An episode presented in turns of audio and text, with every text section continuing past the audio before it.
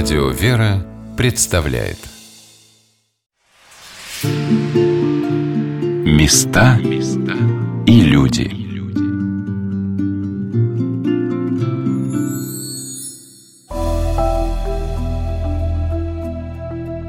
Каждый человек хочет обрести истину. Один ищет ее в смысле жизни, пытаясь познать мир, другой в небесных законах, стараясь приблизиться в своих молитвах к Богу. Во все времена люди стремились подняться в горы, полагая, что восхождение на вершину откроет им что-то новое, неизведанное. Пророк Моисей на горе Хариф увидел чудо. Пылающий куст неопалимой купины не сгорал. Из него он услышал голос Божий. Здравствуйте, дорогие друзья, у микрофона Анна Шалыгина. Сегодня мы вновь совершим с вами одно из восхождений. Отправимся в монастырь, который невидимыми нитями связан с Синайскими вершинами и посвящен святой, которая в своей жизни – стремительно поднялась на вершину духа и обрела истину во встрече со Христом. Это святая великомученица Екатерина. Мы едем в Свято-Екатерининский Ставропияльный мужской монастырь, расположенный в подмосковном городе Видном, где в наши дни растет куст неопалимой купины, бережно сохраняемый братьями в особой теплице. Я приехала в обитель накануне праздника великомученицы Екатерины, которая совершается 7 декабря по новому стилю, морозный зимний день. И тоже увидела чудо, как за стеклами павильона, расположенного напротив храма, изумрудная зелень этого необычайного растения радует своим неудержимым желанием разрастись во все стороны и протянуть свои веточки навстречу приходящим сюда людям. А вот у нас неопалимая купина. В каком красивом она, как ковчиги, получается, тепличка такая. У нас такая святынька вот. Да она у вас не просто святынька, Да. а это же огромное дерево получилось. Ну да, куст он такой хорошо разрастается. Просто его обрезают, ему не дают. Он, он бы разрос, очень сильно бы разросся. Они так свисают уже. Это само растение. Есть купина или что это за Это растение? купина – это разновидность ежевик. Сам этот куст привез сюда Владимир. Был в паломнической поездке с России человек наш. В 2001 году на Синае был. И привез отросточек, отломил. И привез сюда в Россию. Вот в 2001 году, что он привез, он год выращивал у себя дома. Потом то, что вырастил, в 2002 году передал в наш монастырь. И оно уже у отца Владимира, у батюшки в келье находилось. Еще год они его выращивали. И в 2003 году сюда вот пересадили Владыка Благословил, но создали такую тоже тепличку. Но я потрясена, какой куст огромный вырос. Это же просто Нет, удивительно. А вы можете даже. даже в интернете посмотреть, даже забить, даже вот в Яндексе написать неопалимая купина. И посмотрите, какой вот на Синае там тоже он разрастается. У нас просто ему сильно так разрастаться не дают. То есть он Ну да, подогревается? подогревается, подогревается. Климат-контроль есть зимой тоже. А летом снимаются окна, его лучше видно. Послушник Георгий Бурбицкий, проводя экскурсию по Екатерининскому монастырю, рассказал о том, что куст этот, который ученые определяют как ежевика священная, однажды в подмосковной обители зацвел. Это случилось накануне большого события, которое произошло в декабре 2010 года. В Россию из Екатерининского монастыря на Синае привозили частицу мощей святой великомученицы Екатерины. Об этом продолжил рассказ игумен Владимир Маслов. Это терновый куст, очень колючий и очень живучий. Он быстро очень растет. У нас были моменты, когда реставрировали корпус и во время строительных работ забывали включить отопление. Там подогрев делается, чтобы зимой не замерзал этот куст. Вот забыли, отключили, не включили. Куст за ночь замерз, но потом весной опять ожил, опять возродился. Так что, слава богу, жив-здоров. Однажды он у нас цвел, этот куст. Причем, в общем-то, мы ничего не знали о цветении его, интересовались, но никто нам ничего не рассказывал. И тут вдруг вот в 2010 году он неожиданно зацвел. И как потом оказалось, что это цветение было неким знаменем для нас. Но мы, правда, ничего не поняли сначала, то уж потом обнаружилось. Вот зацвел этот куст в конце августа, начале сентября, когда никаких цветов ожидать уже не приходилось. Это были несколько, 3-4 небольших цветочка величиной с ноготь розовеньких, но обратили внимание на это. И потом, значит, во-первых, нам привезли частицу мощей Екатерины из Синайского монастыря, пожертвовали нам. Потом начались паломничества. Три человека из монастыря, не зная о планах друг друга, не сговариваясь, за месяц съездили в монастырь Екатерины, побывали там. И, в конце концов, в ночь на 1 декабря 2010 года к нам привозили мощи Екатерины уже из монастыря великомученицы Екатерины в сопровождении архиепископа Синайского, нескольких монахов. Первая остановка была у нас здесь. Из аэропорта привезли к нам, всю ночь было поклонение мощам Екатерины, а потом уже повезли в Москву. Так что Екатерина побывала у нас. И вот видите, это цветение предзнаменовало вот такое посещение Екатерины нашего монастыря. Какой удивительный образ, когда в земной материи, растении, объятом видимым пламенем, пребывала невидимая сила Божия. Неопалимая купина издревле символизировала Пресвятую Деву Марию, и повсюду широко почиталась икона Пресвятой Богородицы, называемая Неопалимая купина. Ее ставили в домах как защитницу от пожаров.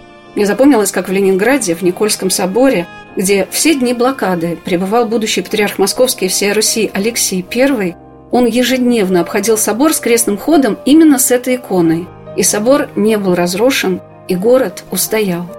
Первый храм, который возвели монахи-отшельники на месте неопалимой купины на Синае, у подножия горы Хариф, был посвящен неопалимой купине. А затем там воздвигли монастырь в честь преображения Господня. Там до сих пор находится потрясающая мозаичная икона преображения – которая была выполнена при строительстве главного храма Синайской обители во времена императора Юстиниана, по чьему повелению монастырь обнесли мощной стеной, поражающей паломников и в наши дни. Насельник русского Екатерининского монастыря, послушник Тимофей Гусаров, смог побывать в этой обители и даже позвонить там в колокола, которые были доставлены на Синай как дар императора Александра II, освободителя.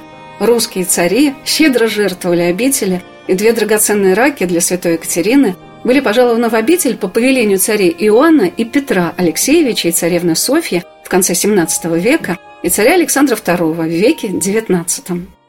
Надо еще отметить, что когда мы уже посетили воскресный день литургию, подошел ко мне Пономарь там местный, отец Акакий, говорит, тебе, говорит, наместник вызывает. Я думаю, странно, что это вдруг меня. А оказалось, наш гид рассказал, что я звонарем у нас в монастыре, и мне попросили позвонить. Представляете, то есть это было, конечно, вообще сверхмечтание. То есть поднялся я как с отцом Акакием на колокольню, и там помимо того, что надо звонить в колокола, у них такая традиция, они сначала звонят на воскресной службе в било деревянное, потом в било металлическое, которое я видел только в интернете, и уже потом поднялись на последний ярус, где были колокола, и там уже позвонил в колокола. Поэтому... Большой набор колоколов? Ну, набор небольшой. Надо отметить, что это как раз именно подарок русских паломников. Представляете, из России паломники привезли где-то в 19 по-моему, веке, потому что самолетов тогда не было. То есть это они сами все на себе принесли на Синай. Здорово. Кускупины там растет, который вот вы знаете, наверное, что и у нас в монастыре растет. И однажды была экскурсия, одна из экскурсантов, женщина сказала, говорит, у вас, говорит, прямо северный Синай. Я говорю, почему? Говорит, ну кускупин у вас растет? Говорит, я растет. Мощь Великомученской Терины есть, которую привезли нам в Синай, есть частичка мощей. Я говорю, а где же тогда гора Хариф, которая там находится? Он говорит, а вот ваша колокольня есть гора Хариф. И надо отметить, что у нас очень много схожих черт в истории о монастыре Екатеринского, который находится на Синае, и нашего монастыря. В первую очередь, начнем с того, что действительно наш монастырь, может быть, сначала назывался не Екатеринский, а Ермольская пустынь была, а когда уже построили новый храм при игумене Архимедрите Мелхиседеке, центральный алтарь осветили в честь святой Великомученицы Екатерины, и тоже монастырь стал называться Екатеринский. И на Синае тоже монастырь назывался изначально Преображение Господне. А когда однажды в VI веке было в сонном видении двум монахам известие о том, что на соседней горе с горой Хариф находится святой великомученицы Екатерины, которую казнили два века тому назад. Представляете, конечно, они сообщают об этом игумену, игумен сообщил уже епископу, и получили благословение подняться, действительно обнаружили нетленные мощи великомученицы Екатерины. Представляете, даже посмотрите на карте, то есть Александрия, где она жила и где была казнена святая великомученица Екатерина, и Сина – это 700 километров. То есть действительно только Божий такой промысл мог это устроить. И в житии мы знаем, что тело и главу ее ангелы унесли после казни, потому что сама святая Екатерина просила Бога, чтобы он не позволил надругаться над ее телом язычником. Вот так оно и получилось. Как только ей отсекли голову, она исчезла. И вот через 200 лет оказалось, что она находится именно на Синае. Когда мощи принесли вот в монастырь, то, соответственно, стали почитаться, а их выносят каждую вечернюю службу на поклонение паломникам. И такая традиция есть добрая, что когда выносят мощи, после поклонения каждому паломнику дарят колечко с надписью «Там везели Екатерина» и написано «Святая Екатерина». Вот у нас такой традиции пока нет, но у нас продаются тоже колечки наподобие синайских. Ну, цена небольшая, поэтому можно тоже приобрести.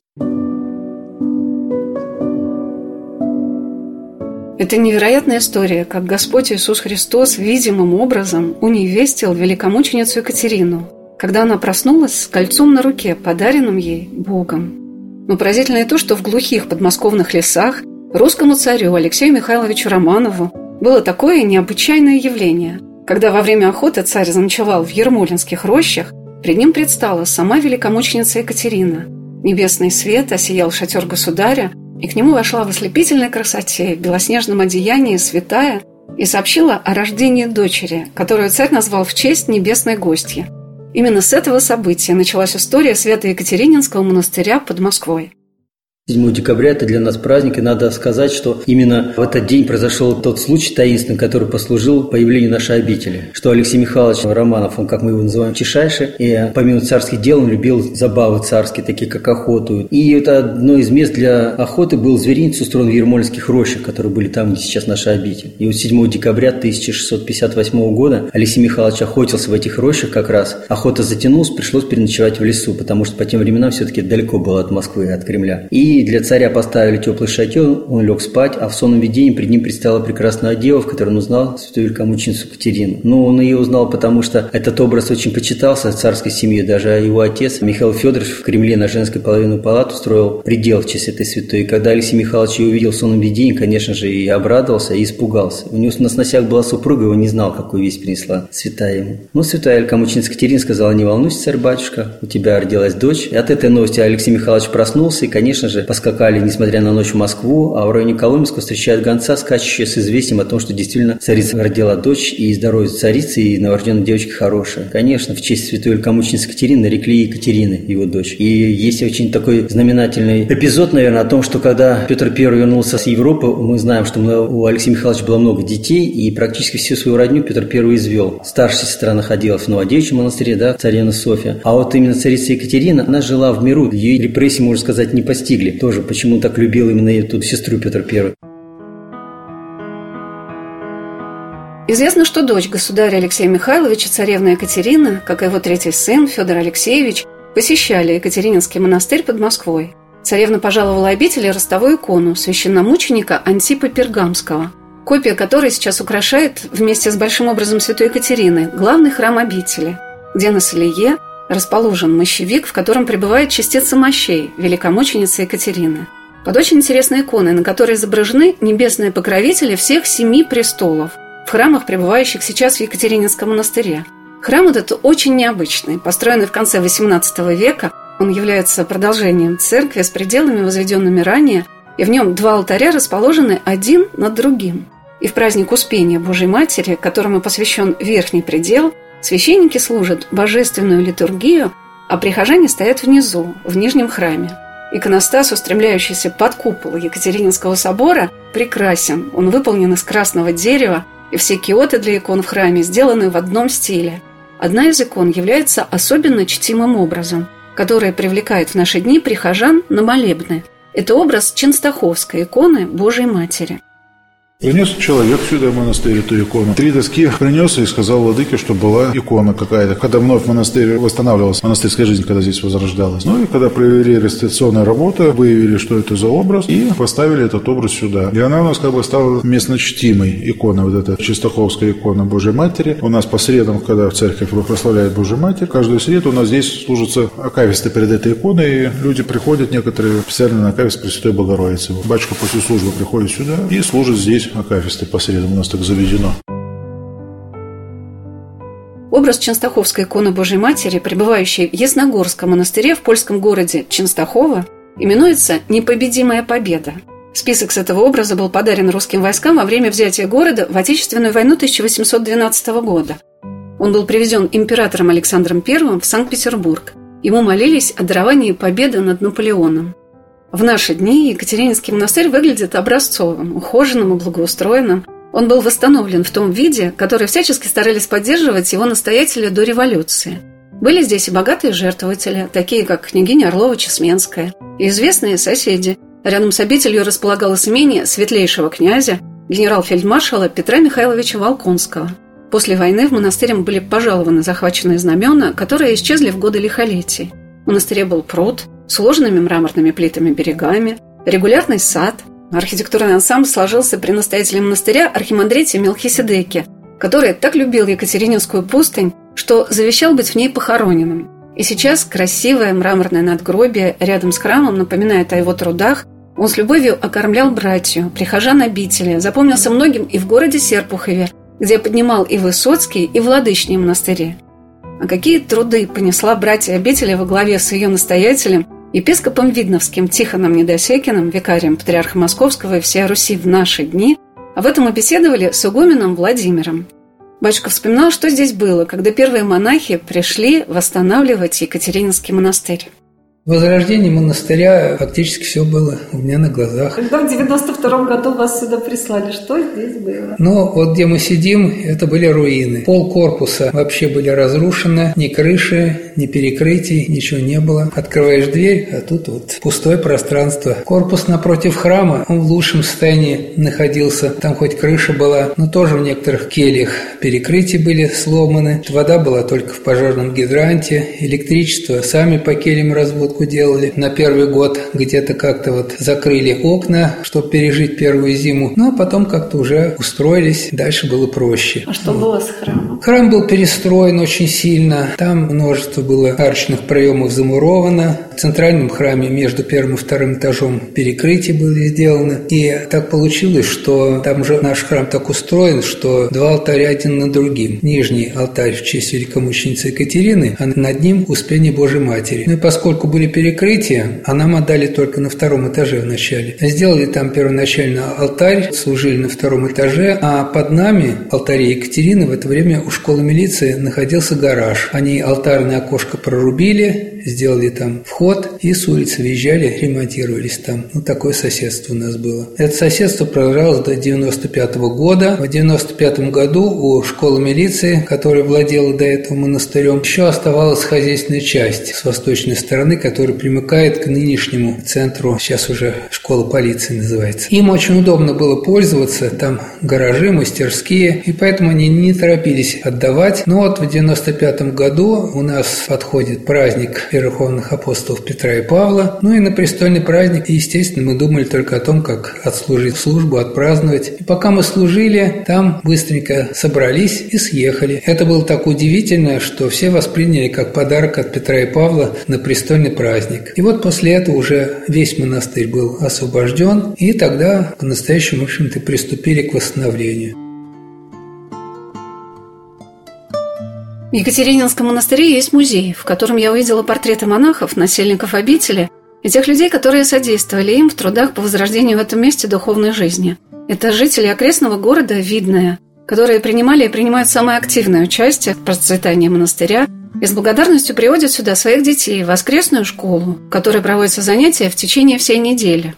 Первоначально средств, сил не было, поэтому восстановление шло очень медленно. Но постепенно, в общем-то, находились и благодетели, и монастырь как-то силу обретал. И закончили мы реставрацию монастыря практически в 2009 году. Храм осветили, и Петра и Павла храм последний был в 2010 году уже освящен. Ну а сейчас у нас главная задача – это богослужение. Служим каждый день. Сейчас монастырь наш стал ставропигиальным, и наместник нашего монастыря – епископ Винновский Тихон, он уже с 99 -го года. Епископ возглавляет наш монастырь. Кроме него три священника, один диакон и несколько послушников. И, конечно, содержать монастырь одним только монахом сложновато. Слава Богу, очень помогают нам наши прихожане. И уборку, и храмы, и на территории, цветочки сажают, заботятся и о монастыре, о нас. Так что, слава Богу, у нас такое мирное устроение монастыря.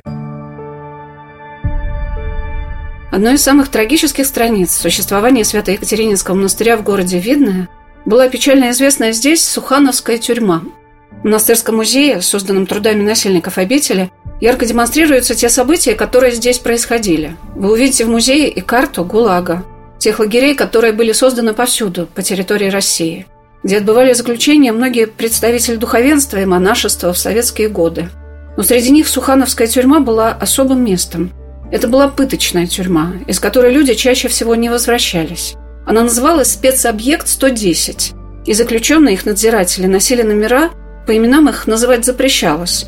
Даже работники, служившие здесь, не выдерживали долгого пребывания на этом месте, сходили с ума от 50 видов пыток, применяемых заключенным, которые содержались здесь иногда в железных клетках, в которых можно было только стоять. Одну из них я увидела в музее с выполненными из воска фигурами и палачей, и узников.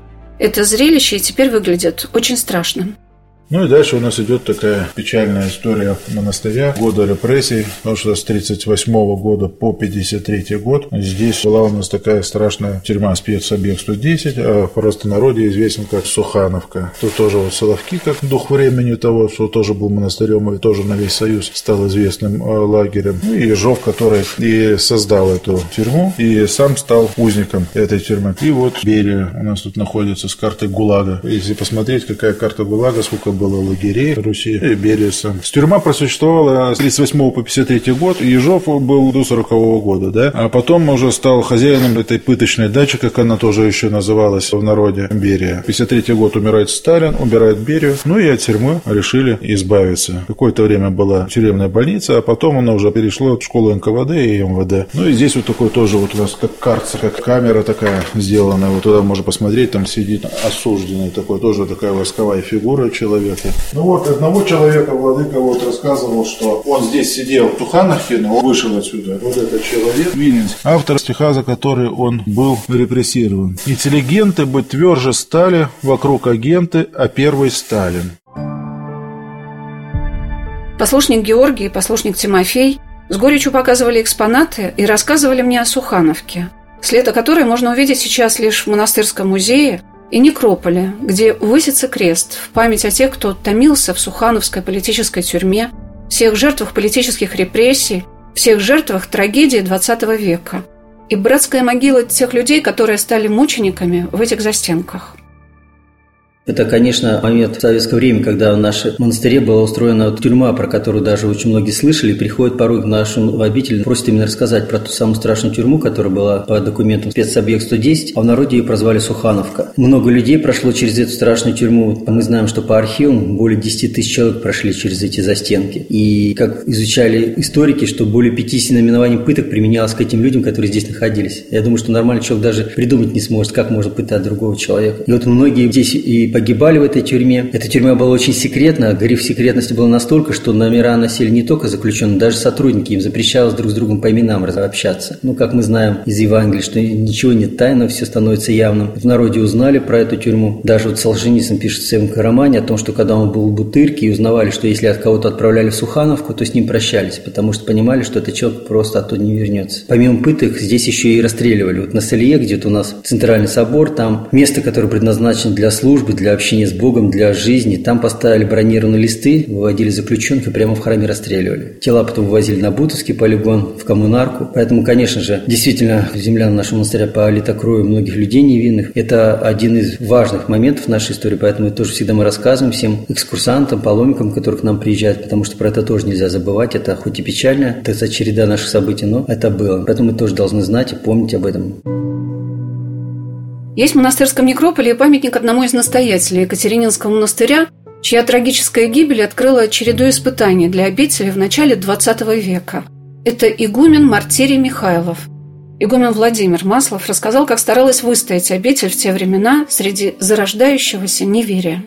20 век начался с убийства игумена монастыря, игумена Мартирия. Дело в том, что в монастыре хранился драгоценный крест с украшениями. Он был подарен для того, чтобы продали его и на вырученные деньги отреставрировали монастырь. Но, видно, нашлись какие-то другие еще средства, поэтому крест продавать не стали, и хранился он как драгоценная реликвия здесь. И вот о нем узнали, и боевики решили пополнить партийную кассу. Время было такое как раз революционное революционная. Они под видом паломников проникли в монастырь, все здесь разузнали, ну и в ненастную ночь напали на настоятеля, убили его, но крест так не нашли. Потом революция. После революции монастырь быстро закрывают, монахов переселяют в другие монастыри, но уже вот в 18 году здесь разрешили поселиться монахиням из женского Красностокского монастыря. Красносток – это район Восточной Польши, там был православный монастырь, но когда началась Первая мировая война, они они ушли в Россию и после многих скитаний в конце концов вот обрели место здесь. Им разрешили здесь поселиться на правах сельскохозяйственной коммуны. Все большие храмы были закрыты, действовал только надвратный храм под колокольней. Там богослужение проходило до поры до времени, монахи не могли исповедоваться, причащаться, и поэтому, в общем-то, монашеская жизнь продолжалась. Трудились они тоже очень хорошо, коммуна считалась образцово-показательной, но все местные жители прекрасно знали, что здесь живут монахини, и в конце концов местные власти восприняли эту ситуацию как соблазнительную, что идет пропаганда религии, а с религией в это время нужно было бороться, и они, значит, придумали такой шаг. В 1931 году потребовали, чтобы монахини приняли в состав своей коммуны местных жителей, причем подобрали от явных лентяев, пьяниц. Ну, задача была разложить этот монастырь изнутри. Матушки тоже прекрасно понимали, что хотят этим. Они отказались принять этих людей, но их просто тогда выгнали отсюда. И после этого здесь вначале устроили в начале колонию для молоденьких преступников. Причем эта колония не была какого-то жестокого режима, иной раз отпускали на поруки кого-то. Но потом Ежов обратил внимание на это место и решил здесь устроить тюрьму. Но закончить не успел, его сместили, и как раз он первым и оказался здесь. Тюрьму сам для себя построил, получился. Ну, когда закончили с ним, с кем он работал, туда стали присылать из партийной верхушки, хозяйственных руководителей, вот многих таких известных людей. И место Ежова здесь занял Берия, которому место тоже приглянулось. Он сделал своей резиденцией здесь. Место действительно очень удачное, потому что недалеко от Москвы, и в то же время здесь еще леса были кругом, незаметное такое место. Я прогуливалась по территории обители, где в наши дни ничего не напоминает о тех трагических днях. В тишине и красоте храмов, где повсюду посажены красивые ели, плодовые деревья и цветы, для чего сюда было привезено множество кубометров плодоносной земли, потому что на этой почве ничего не росло. Я увидела и надвратный храм, посвященный святителю Дмитрию Ростовскому, где продолжали службы в обители, когда в 1918 году здесь поселились монахини из Красностокского Рождества Богородицкого монастыря – они привезли с собой еще одну удивительную икону, хранившую эти места – Красностокскую икону Божьей Матери, которая тоже прославилась многими чудесами. После закрытия монастыря она вместе с другими святынями обители, немало из которых было украдено в 70-е годы, была перевезена в Свято-Никольский храм поселка Ермолино. Руководила сестрами игуменя Елена Коновалова. Как и в родной Красностокской обители, она мудро управляла многочисленной общиной сестер – которые трудились на полях и огородах, учили детей, лечили местных жителей, совершали свои молитвы. После разгона общины матушку с несколькими сестрами арестовали, и через три года, проведенные в ссылке в Казахстане, она приехала в Малоярославец, где и упокоилась. О чем хранит молчание монастырский некрополь, о чем повествуют нам страницы летописи Свято-Екатерининского монастыря, но молитва его небесной покровительницы, великомученицы Екатерины – и тех людей, которые совершали на этом месте свой духовный подвиг, возродила эту землю и приводит сюда в наши дни множество людей. В течение дня в храм постоянно заходили верующие подать записки и приложиться к святыням обители. Оставайтесь на волнах радио «Вера». Через несколько минут мы продолжим наш рассказ о Свято-Екатерининском Ставропигиальном мужском монастыре в городе Видное.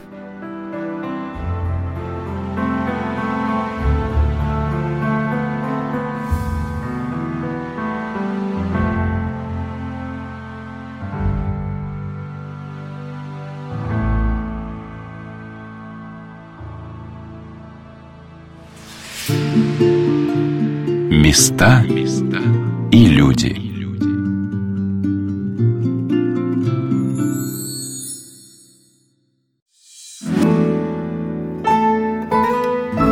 Радио «Вера» представляет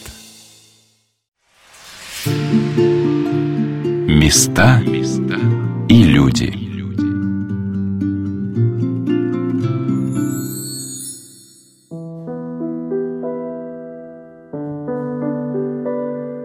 Как по-разному люди приходят ко Христу. Одному человеку нужно познать всю мудрость мира, изучить многие направления науки, прочитать тысячу страниц творений знаменитых философов и богословов. Другому достаточно просто прийти в храм и почувствовать красоту божественного слова, заглянуть в тайну богослужения. На заре христианства, во второй, третий, четвертый века по Рождестве Христовом, мир был очень образован. В Афинах и Риме, Александрии и Антиохии повсюду находили школы ораторского искусства – развивались философские течения, и многие люди достигали высот знаний, прежде чем стать христианами.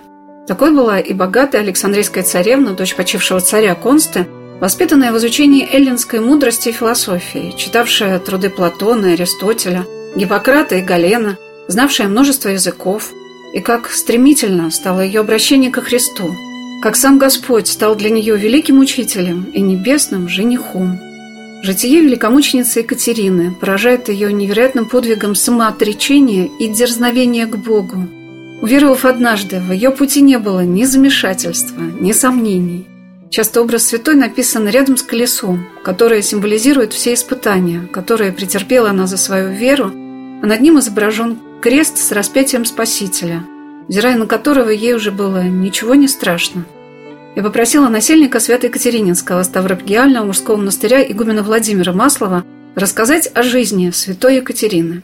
Великомученица Екатерина жила в конце третьего начала IV века, была дочерью градоправителя города Александрии Соответственно, была очень богата, образована, знатна и плюс к этому еще очень красива. Считалась завидной невестой, но сама она замуж не торопилась выходить, очень любила заниматься науками. И вот она поставила такое условие, что выйдет замуж за того, кто во всем ее превзойдет. Условие было очень трудно выполнимо, и поэтому все женихи претенденты на ее руку, быстренько все разошлись. Но мать ее, тайная христианка, зная об этом условии, встретила епископа, и тот с Екатериной, когда встретился, сказал, что знает такого человека, который во всем ее превосходит. Екатерина была заинтригована, неужели такой существует, и епископ ей рассказал о Христе, и в конце рассказа подарил ей икону Божьей Матери с младенцем Христом. Сказал, что это вот Матерь того, о ком я тебе рассказываю. Научил ее молиться, Екатерина, придя домой, поставила икону, ну и, видно, устала, заснула, и во сне увидела, что икона ожила, и Богородица, обращаясь ко Христу, спросила, «Посмотри, какая девица, и красивая, и умна, и богата, знатна». Христос отворачивался от нее и говорил, «Не хочу я на нее смотреть, она и худородная, и нищая, безобразна и глупа». Екатерина была очень удивлена, и когда проснулась, побежала к епископу, чтобы узнать, в чем же дело, почему так ее отвергают. Ну и тогда ей было сказано, что Христос не тебя отвергает, а веру твою языческую, потому что ты далека от истины. И вот когда Екатерина услышала об истине, это тоже было ей очень интересно. И, будучи наставной уже после христианской вере, она крестилась, и ей было повторно видение. Она также после молитвы как-то уснула и увидела, что икона вновь ожила, и Богородица, обращаясь к Христу, спросила, «А теперь она тебе нравится?» Христос сказал, «Очень нравится». Снял с пальца кольцо и надел на пальцы Катерине. Когда же она проснулась, она действительно на пальце своем обнаружила кольцо обручальное и поняла, что вот она теперь невеста Христова.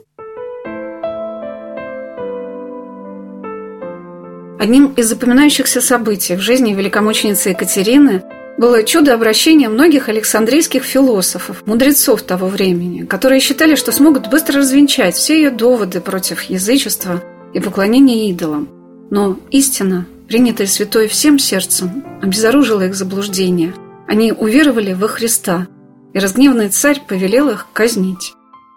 Но время это было очень тяжелое для христиан, время гонений, а Екатерина – человек очень заметный, и она своей веры не скрывала, и поэтому возникла проблема, что многие язычники, глядя на Екатерину, могли бы тоже принять христианство. И поэтому язычники предприняли очень много усилий для того, чтобы вернуть Екатерину опять в язычество.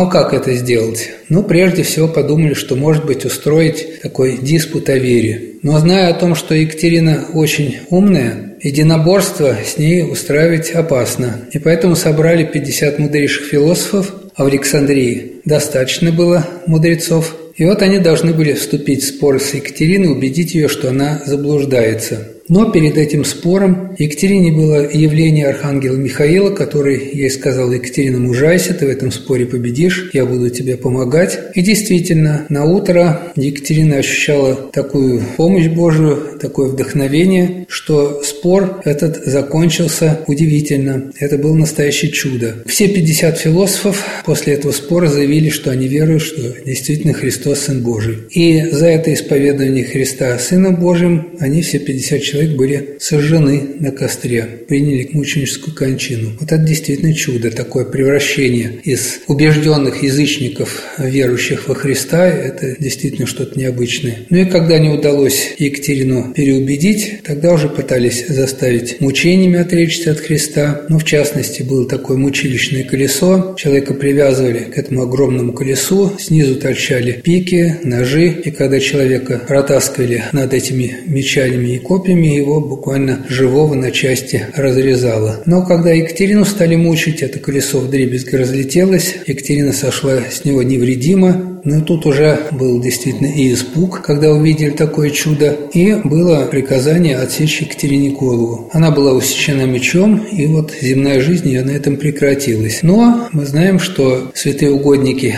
они по смерти живы. И вот было такое еще чудо, что Екатерина перед смертью завещала, чтобы тело ее не осталось на поругание язычникам, и оно удивительным образом куда-то исчезло, никто не знал где. А уже в VI веке монахи Синайского монастыря тогда это был монастырь в честь преображения Господня, им было откровение, что на одной из гор находится мощь Екатерины. Они пошли туда, обрели мощи, принесли монастырь, и вот сейчас весь мир знает этот монастырь как монастырь святой великомученицы Екатерины.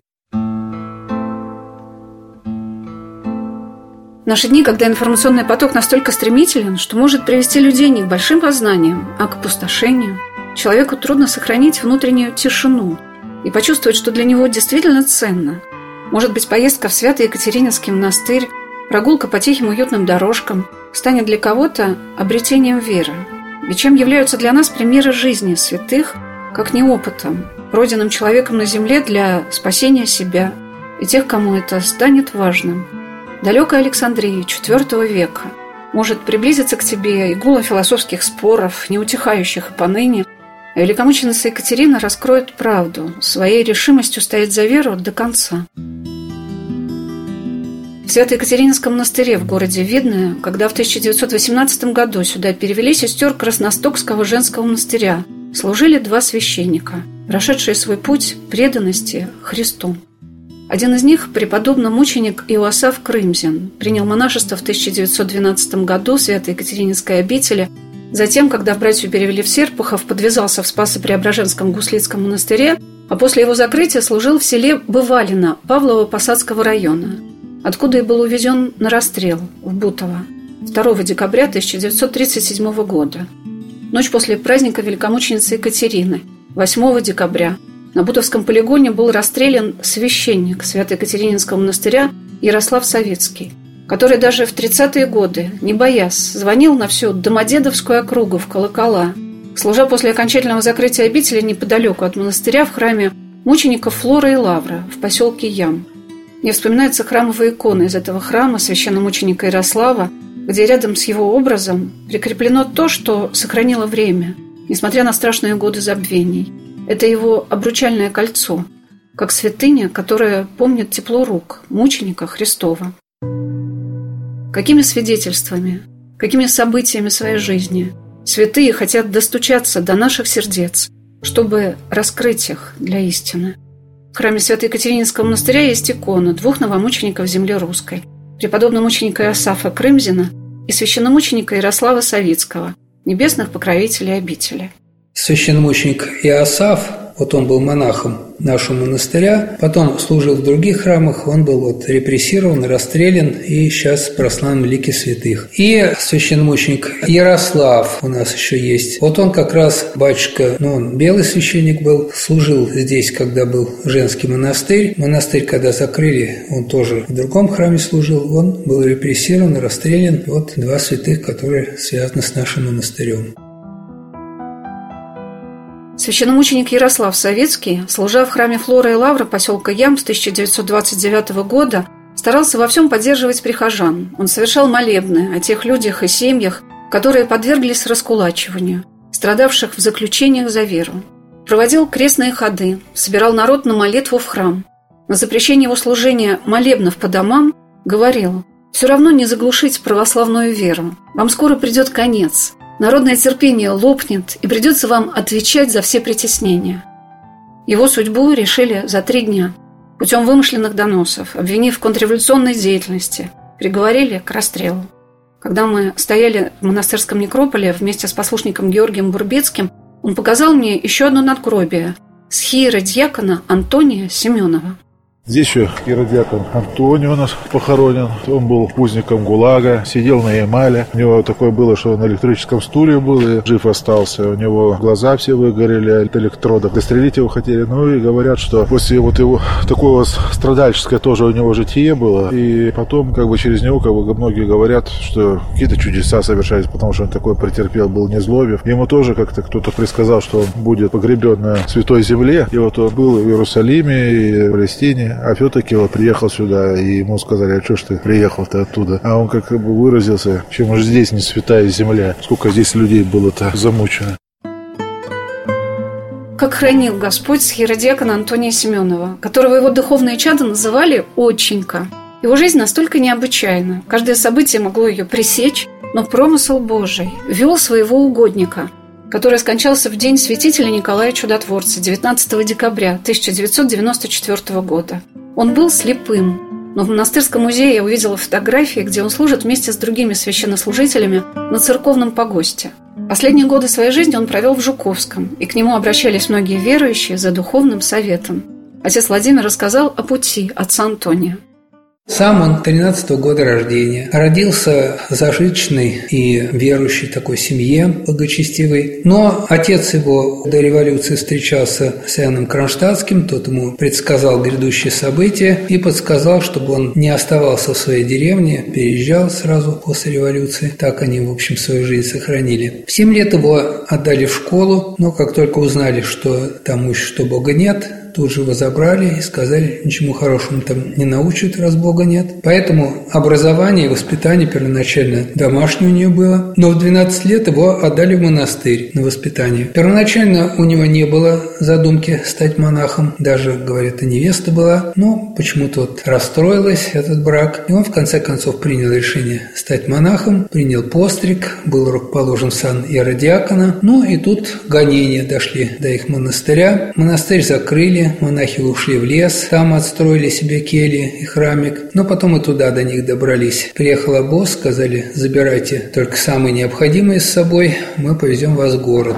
Монахи собрали святыни свои, привезли их в город, все святыни отобрали, покидали в костер. Монашеское облачение содрали в костер, а их в ноябре месяце уложили ничком на землю и давай лупить. Избили, когда часть монахов отправили в тюрьму, а часть в лагерь попали. И вот Антоний попал вместе со своим духовником в лагерь, и у него на глазах комиссар столкнул духовника его в бак с кипящей водой. За что-то рассердился на него, толкнул, человек тут же скончался. Антоний в это время молодой еще, горячий, значит, схватил какое-то полено, что под руку попалось, и так хватил по голове этого комиссара, что умел на месте. После этого его самого давай мучить. Привязали к дереву вверх ногами и по палками. Били, били, били, били, думали убили. Сняли, не живой. Привязали к коням, Вологом таскали по земле, жив. Ну, что с ним делать? Давайте на нем испытаем электрический стул. Как раз у них вот появился. Присоединили электроды к глазам, включили ток. Его контузило, но жив остался. Семь дней провалялся без памяти. Потом, когда очнулся, уже больше ничего не видел. Был слепой. Когда выяснил, что и тут он живой, был приказ его еще двоих монахов расстрелять. Но человек, который повез их расстреливать, увидел, что начинается пурга и решил, что шансов у них выжить никаких их, что он на них еще патрон тратить, выбросил их в снег и поехал доложил, что расстрелял.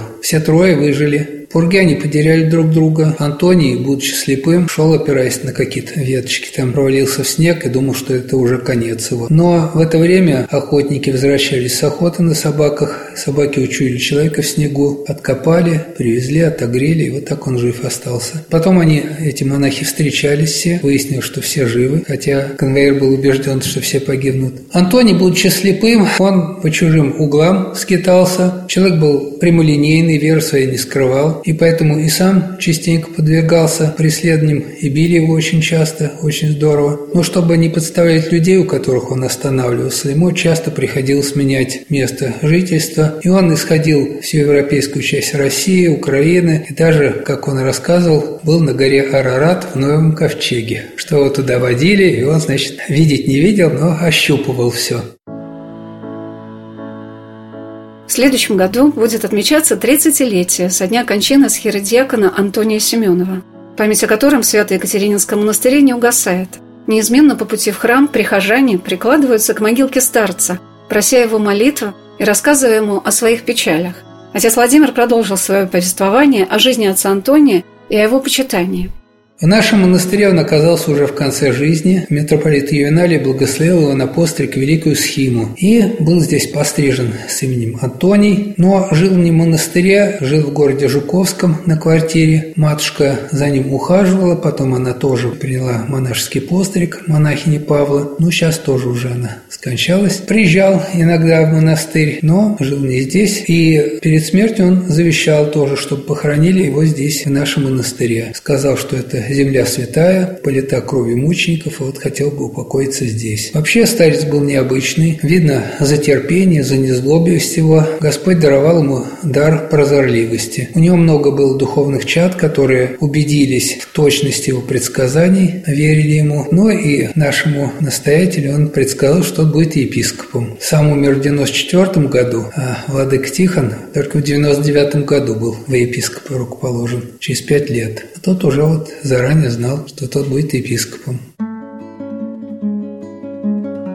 Свято-Екатерининский Ставропигиальный мужской монастырь возглавляет епископ Видновский Тихон Недосекин, викарий патриарха Московского и всей Руси. Трудами владыки и немногочисленные братья обители здесь царит атмосфера мира и молитвы. Богомольцы приходят не только на богослужение, но и помогают в ежедневном служении монастыря верующим – в обители все для этого создано. И уютная трапезная, и прекрасная монастырская лавка, где можно найти массу интересного и для детей, и для взрослых, и благоустроенная паломническая гостиница. В течение дня вереницы люди приходят в храм заказать требы, помолиться образа Ченстаховской иконы Божьей Матери, приложиться к мощам святой Екатерины. У мощей великомученицы происходит множество случаев благодатной помощи. Об этом рассказал послушник Тимофей Гусаров – это уже много случаев есть, когда она действительно, она как бы покровительница семьи. И я знаю, вот за эти 10 лет, пока я в монастыре, при мне 4 случая, когда люди обретали счастье материнства, там и семейное счастье, когда у них появлялись дети, хотя медицина ставили на них, так сказать, уже все, у вас не будет. Приезжали к нам экскурсию пару раз было и просили помолиться о людях, которые там проблемы имеют, не могут иметь детей. И вот тоже мы давали им иконку Святой Великомученицы Катерины, потом получали сообщение, что успешно проблема разрешилась, у людей появились дети, присылали нам фотографии этих малышей. Поэтому Святая Екатерина, она всегда помогает именно в семейном счастье и обрести так женихов там, и невест молодым людям. Мы много в этот день, накануне праздника Святой Великомученицы Екатерины, говорили с братом Тимофеем о том, как Святый Екатерининский монастырь в Подмосковье невидимыми узами связан с Синайским Екатерининским монастырем. И я попросила его поделиться, как выносится на поклонение верующим мощи Святой Екатерины на Синае выносится частям, то есть голову ее честную и руку левую. У нее там как раз находится перстень на пальце, потому что по житии Святой Великомученицы Катерины мы знаем, что когда в сонном видении она обручилась с Господом, она проснулась, и на пальце был перстень. И когда обнаружили эти мощества Великомученицы Катерины на Синае, то тоже увидели как раз перстень на ее руке. И вот когда выносит, ну, правда, сейчас она украшена очень многими перстями, кольцами ее рука, которые выносят на поклонение, но именно всегда указывают это маленькое старое колечко, вот это именно то самое кольцо, которое было у нее от Господа. Не только византийские императоры уделяли большое значение оплоту христианства на Синае. Святой император Юстиниан построил в обители храм Преображения Господня, который посещают паломники со всего мира и по сей день. Частью этого храма является часовня неопалимой купины, престол которой сооружен над корнем этого священного куста. Вокруг монастыря, который на протяжении всех веков со времени своего создания не закрывался, сооружена мощная монастырская стена, устоявшая со времен Юстиниана – Известны обители своей библиотекой и собранием икон, но также в монастыре есть и две драгоценные раки, которые сооружены специально для этой обители мастерами оружейной палаты, как дар русских государей. Во времена правления царей Иоанна и Петра Алексеевича и царевны Софьи в Россию прибыли представители Синайского монастыря, и обратно в Египет они отправились вместе с изысканной ракой, украшенной золотыми и серебряными пластинами, с выгравированным на них растительным орнаментом и письменами – а на крышке этой раки был сделан рельефный образ великомученицы с дивным ликом святой Екатерины. Текст чеканной надписи, выполненной изысканной вязью, говорит о большом почитании Екатерины на Руси. В словах, начертанных в ногах великомученицы, русские цари обращаются к ней в молитве. О Дева Святая Боголюбезная, поспособствуй нам Твоим ходатайством во всех наших потребах. Заступай предстательством Твоим неусыпным. От гнева и ярости Царя Небесного, благочестивое наше Царствие Российское. Умоли у Господа сил, непобедимую силу нашим благочестивым воинам против всяких врагов и супостатов. Упроси у всех веков и времен Творца благовремение, мир, тишину и изобилие странам российским. У милости человеколюбца всещедрого, уверливыми словесы Твоими, да простит нам согрешение наше и сотворит нас наследники Царствия Своего Небесного. Иди же Он, хвален и славен, от всех небесных сил пребывает во нескончаемые веки веков.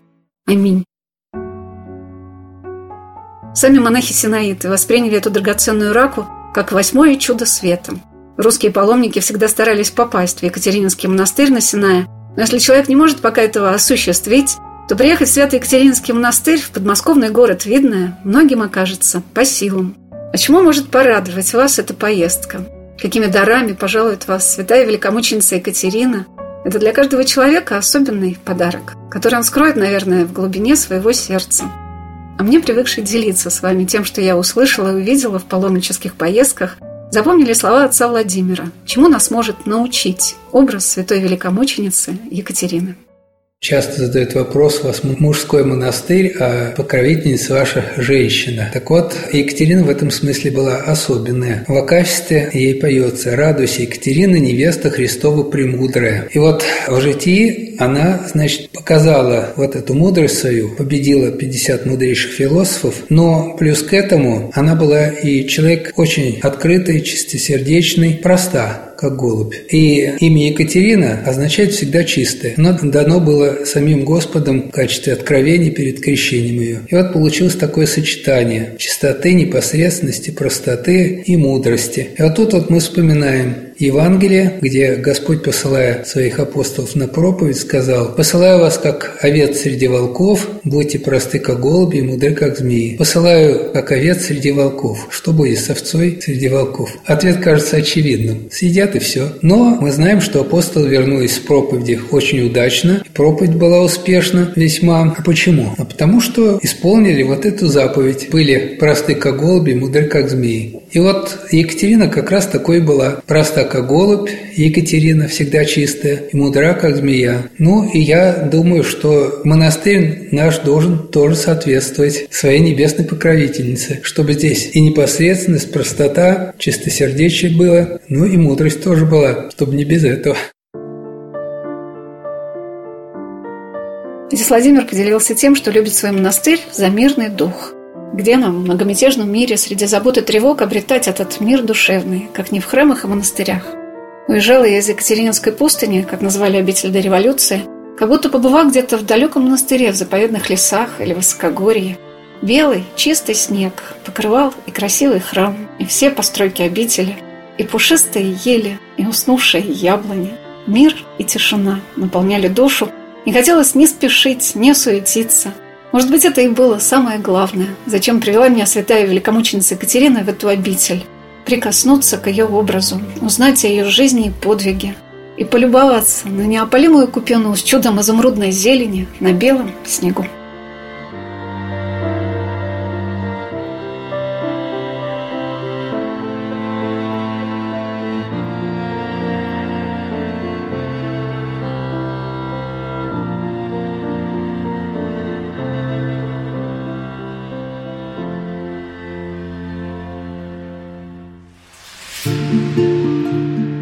Места и люди.